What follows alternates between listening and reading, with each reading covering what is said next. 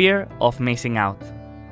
Estado de ánimo de ansiedad ante la posibilidad de perderse un evento satisfactorio como una oportunidad de interacción social, un acontecimiento memorable o una inversión rentable. Se caracteriza por el deseo de estar continuamente conectado con lo que hacen los demás y puede describirse como el miedo a que la decisión de no participar sea una decisión equivocada. Aunque no te suene el concepto de FOMO, estoy seguro que en alguna ocasión has sentido algo parecido como mínimo. Y es que este concepto es uno de los más presentes que tenemos a la hora de invertir y también en otros aspectos de nuestra vida cotidiana. Nuestro cerebro está cableado para buscar pertenencia a un grupo. Hace miles de años, en los periodos previos a la civilización, aquellos humanos que quedaban solos y apartados del grupo no solían sobrevivir, por lo que podríamos decir que estamos programados para no quedar aislados. Y eso, a pesar de que hemos evolucionado como sociedad y ya no necesitamos pertenecer a un grupo para sobrevivir, estos instintos primitivos, podríamos decir, todavía siguen programados en nuestro cerebro. Tenemos que pensar que estamos optimizados para sobrevivir y no para invertir. De hecho, invirtiendo y gestionando dinero llevamos muy poco tiempo como especie y por eso la gestión financiera con sentido común no es algo instintivo, es algo casi antinatural, ya que para invertir con sentido común muchas veces se requiere un pensamiento independiente o ir en la dirección contraria a donde va la mayoría, algo que en el pasado seguramente nos habría costado la supervivencia. Por eso, aunque estos instintos sociales en el pasado nos han sido muy útiles para asegurarnos la supervivencia, en el presente y a la hora de invertir, no podemos decir que no sean tan útiles, más bien todo lo contrario. Como decía Charlie Munger, no existe nada más perturbador para el bienestar y el buen juicio de una persona que ver a su vecino enriquecerse. Y es que la combinación de dinero y relaciones sociales siempre resulta difícil. Eso, en un contexto en el que todo evoluciona rápido, en un mercado alcista con mucha volatilidad y con la amplificación de las redes sociales puede hacer que lleguemos a tener una sensación permanente de llegar tarde a todas las fiestas, de que todo el mundo es más hábil que nosotros y de que somos los únicos que nos están enriqueciendo en este mercado. Y esto no es algo que le ocurra a los inversores que empiezan o que tienen poca experiencia. En una reciente entrevista, a Stanley Druckenmiller, considerado uno de los mejores inversores del mundo, reconoció haber comprado Bitcoin después de ver una gran subida de precio y sentir que se iba a perder una mayor subida. Y esto no ocurre solamente con criptomonedas, también ocurre con empresas, como en el caso de GameStop, o con activos inmobiliarios, como en la burbuja financiera de 2008. El FOMO lo sufre prácticamente todo inversor, da igual su capacidad, su experiencia o su fuerza de voluntad. Lo que sí que es verdad es que no todo el mundo lo gestiona de la misma manera. Así que hoy vamos a ver cómo podemos detectar cuando estamos sufriendo este miedo a perdernos algo, qué consecuencias puede tener y lo más importante, cómo podemos gestionar estas emociones para minimizar su impacto en nuestro resultado a largo plazo.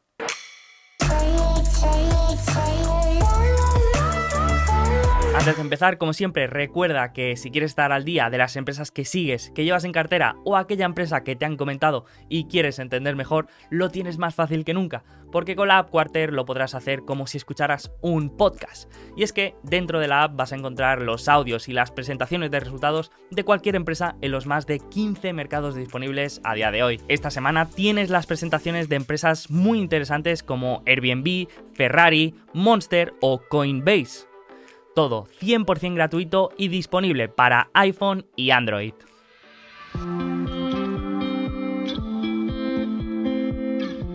La gestión psicológica es uno de los ingredientes fundamentales de cualquier estrategia de inversión.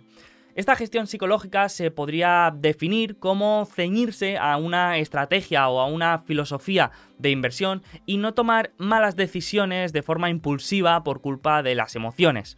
Y si lo pensamos tiene mucho sentido. Cuando tomamos una decisión basándonos en lo que hacen otras personas, estamos incurriendo en sesgos cognitivos que trabajan en nuestra contra. Todos hemos visto imágenes, vídeos, tweets, artículos y publicaciones de gente que se ha hecho rica con una inversión en poco tiempo. Desde jóvenes millonarios gracias a una criptomoneda hasta usuarios de una plataforma comentando una nueva oportunidad de inversión de manera sensacionalista. Esto lleva a que pasemos mucho tiempo pensando qué podría haber pasado si hubiéramos invertido en aquel activo y las ganancias que podríamos haber obtenido. Al final esto se puede traducir en una sensación de arrepentimiento, una emoción realmente difícil de gestionar y que puede llevarnos a tomar decisiones totalmente irracionales. Pongamos un caso de ejemplo. Imaginemos que somos inversores racionales y que solo invertimos en aquellos negocios que conocemos. Pero un día viene un amigo nuestro y nos dice que le han contado que hay una empresa que está desarrollando la cura de una enfermedad muy importante. Tú eres un inversor racional y como sabes que la medicina no forma parte de tu círculo de competencia ni conoces la empresa, decides no hacer caso a tu amigo. Pero a la semana tu amigo te enseña cómo esa empresa que te había comentado se ha revalorizado un 300%. Y además, otros amigos también del grupo deciden invertir en esa empresa. Pero a pesar de sentir un poco de arrepentimiento y presión de grupo, tú sigues tu camino. A la siguiente semana, en el grupo de WhatsApp de tus amigos, se desata la locura. Y es que la empresa ha vuelto a multiplicar por 3. Y todos están poniendo emojis de cohetes y botellas de champán. Ahí sí que ya no puedes más y acabas invirtiendo en la empresa, a pesar de saber que no es una decisión racional y que no forma parte de tu filosofía de inversión. Pero la presión de ver a tus amigos haciendo dinero es demasiado alta. Una vez tomas una decisión así, puede salirte bien o puede salirte mal, pero lo que es seguro es que cuando algo cambie tú no vas a saber cómo reaccionar. Imagina, por ejemplo, que ahora esta empresa cae un 20%. ¿Qué tienes que hacer? ¿Comprar porque ahora está más barata o vender porque es un indicador que ahora el precio va a ir para abajo? ¿Y qué pasa si ocurre lo contrario? Si la empresa vuelve a multiplicar por 3 hay que vender porque ya ha llegado al precio objetivo o hay que mantenerse dentro porque ¿qué pasa si sigue subiendo? Más allá de si ganamos o perdemos dinero con esta inversión, tenemos que tener claro que vamos a estar totalmente ciegos y que nuestro único punto de referencia va a ser el precio de la acción. Y esto va a hacer que nuestra experiencia como inversores sea una montaña rusa de emociones y que en ningún momento tengamos la sensación de control ni de saber qué estamos haciendo. Por suerte, el FOMO se puede gestionar de una mejor manera y aquí te voy a dar 5 trucos que a mí me ayudan a mantener este nivel emocional a raya y a mejorar mi proceso de toma de decisiones. 1 el YOLO Portfolio. El primer truco que suelo recomendar es el del YOLO Portfolio, o lo que sería la cartera de solo se vive una vez. Estoy seguro que si alguna vez has intentado seguir una dieta o te has puesto en manos de un nutricionista, habrás oído hablar de romper la dieta. Esto consiste en seguir un plan nutricional determinado, pero un día a la semana o cada ciertos días romper ese plan y comer mal o comer lo que te gusta, aunque vaya en contra de tus objetivos. Esto se hace porque no somos máquinas y mantener esa disciplina al 100% supone una fuerza de voluntad que pocos pueden soportar. Por eso, admitir en un plan un margen de maniobra puede ser una buena idea para hacer ese plan más sostenible en el tiempo. Siempre es mejor llevar una dieta al 80% durante mucho tiempo que no una dieta al 100% durante unos pocos meses. Pues algo parecido ocurre con nuestra gestión financiera. Todos los que seguís este canal conocéis la filosofía de alfa positivo. Entender bien lo que se compra, invertir con una perspectiva empresarial, con un horizonte temporal de varios años y sin dejarse llevar por las emociones del mercado. Sin embargo, es imposible aislarse de todas las tentaciones, distracciones y activos que prometen ser el nuevo Bitcoin, la nueva Amazon o el próximo Tesla. Así que una buena manera de mantenernos firmes con nuestra filosofía de inversión es la de tener una pequeña cartera que represente un porcentaje bajo de nuestro dinero para romper estas reglas y poder invertir en activos que quizá no conocemos muy bien, con horizontes temporales a corto plazo y dejándonos llevar por las emociones. Vaya, lo que entendemos todos por especulación. Lo único que tenemos que tener en cuenta aquí son las dos reglas de la cartera YOLO. La primera de ellas es que esta cartera esté separada de nuestra cartera de inversión principal. Y la segunda es que el dinero que pongamos en esta cartera sea un dinero que estemos dispuestos a perder. Y es que es muy probable que lo acabemos perdiendo. Segunda, ten claro a qué juego estás jugando. El mercado puede hacernos creer que todos los inversores somos iguales, que todos perseguimos los mismos objetivos, que todos tenemos la misma aversión al riesgo y que todos gestionamos el mismo capital. Pero esto no es así. Existen tantas maneras de invertir como personas hay en un mercado. Y no es lo mismo invertir para asegurarte un capital para tu jubilación que para intentar buscar la máxima rentabilidad posible a corto plazo. Y esto no quiero que se malinterprete. Todas las filosofías y maneras de aproximarse a la inversión son igual de respetables y de válidas, pero el problema viene cuando no tenemos claro cuál es la nuestra. Cuando no sabemos a qué juego estamos jugando y cuáles son las reglas de ese juego, podemos llegar a compararnos o a seguir los pasos de otros que están jugando a un juego totalmente diferente al nuestro. Por lo tanto, no es lo mismo una persona de 20 años que acaba de empezar con una cartera de 4 cifras que otra que tiene 40 años, una familia y tiene ya una cartera de 6 o 7 cifras. El juego es totalmente diferente. Por eso, si somos esa persona de 40 años y una cartera de 6 o 7 cifras, no podemos comparar nuestra rentabilidad ni los activos en los que invertimos con la de la persona de 20 años porque estamos jugando a juegos totalmente diferentes. Tenemos diferentes circunstancias y los objetivos son completamente distintos. Para una persona con una cartera de 3 o 4 cifras, una rentabilidad del 20% puede parecer ridícula, mientras que para otra con un mayor capital, esta rentabilidad es extraordinaria. Por lo tanto, si tenemos claro a qué estamos jugando, va a ser más difícil que después caigamos en el FOMO, si yo tengo claro que mi objetivo es el de generar una rentabilidad razonable a largo plazo y sobre todo el de proteger mi capital comprando solo aquello que conozco y que puedo llegar a entender, Después, si viene un amigo y me dice que ha encontrado una empresa exótica de biotecnología que va a multiplicar por 3, no tengo que perder tiempo ni energía en pensar si voy a comprar, si no, si me voy a arrepentir o si no, porque sé que no forma parte de mi juego. Y esto os puedo asegurar que produce una gran paz mental. Tercero, el efecto Instagram. El efecto Instagram podemos entenderlo como esa sensación que tenemos en las redes sociales de ver una realidad distorsionada, de que solo vemos la parte que le interesa a la gente enseñar.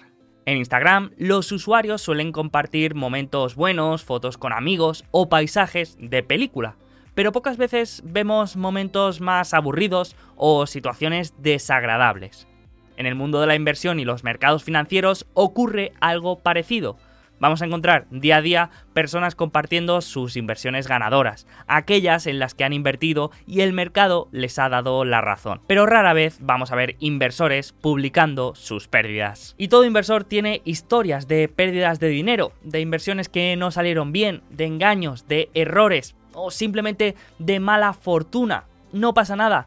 El problema aparece cuando solo se comparten aquellas buenas decisiones, aquellas inversiones que han salido bien. Y esto genera una atmósfera en la que parece que todo el mundo se está enriqueciendo y que todo el mundo sabía lo que iba a pasar menos nosotros.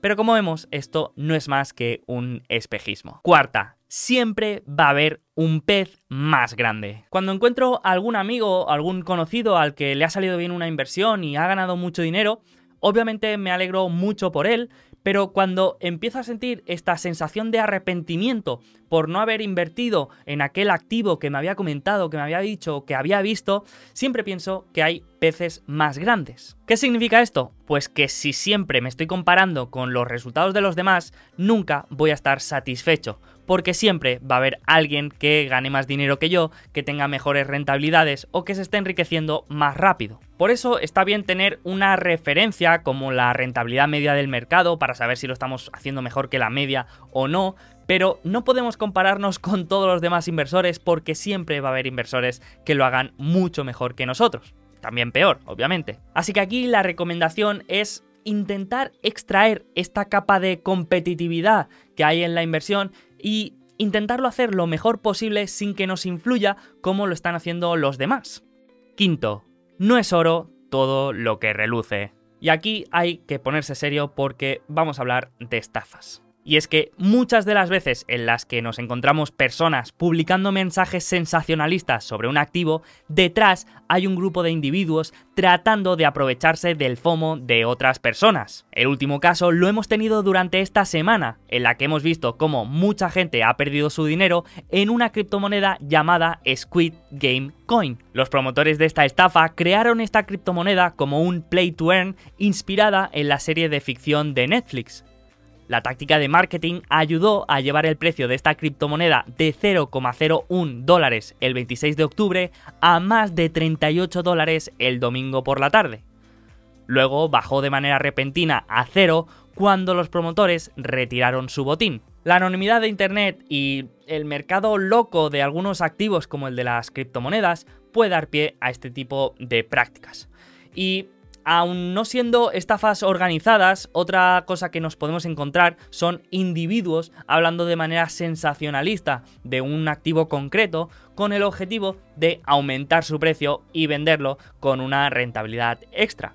Por lo que cuando veamos una publicación con emojis de cohetes o botellas de champán, tenemos que pensar que no es oro todo lo que reluce. Así que como conclusión, es completamente normal sentir arrepentimiento por no haber entrado en un activo concreto que habías escuchado, que unos amigos eh, o que alguien que conoces había invertido y sentir FOMO. A mí es al primero que me pasa, es completamente normal. A veces también invertir en algo en lo que ha invertido otro amigo, conocido o compañero hace que tengamos una falsa sensación de dilución de responsabilidad. Es decir, que si esa inversión sale mal, no ha sido culpa nuestra, es que nadie lo había visto. Esto obviamente no tiene ningún tipo de sentido, pero es que aparte es muy negativo para la mejora de nuestro proceso de toma de decisiones. Por lo tanto, no lo recomiendo para nada. Pero como hemos visto, existen muchos recursos que nos pueden ayudar a gestionar mejor este FOMO, que son muy fáciles y podemos tenerlos siempre a mano. Y que conste que con esto no estoy diciendo que no haya que comprar criptomonedas ni invertir en la empresa de moda ni en aquella que haya subido mucho. Solamente estoy diciendo que tenemos que ir poco a poco ganando control sobre nuestras decisiones y que nos vaya influyendo menos aquello que hacen los demás. Así que espero que te haya gustado y si esto puede ayudar a que alguien sufra menos este miedo a perderse algo, pues yo estaré más que contento. Así que como siempre, muchas gracias por estar ahí y nos vemos en la siguiente.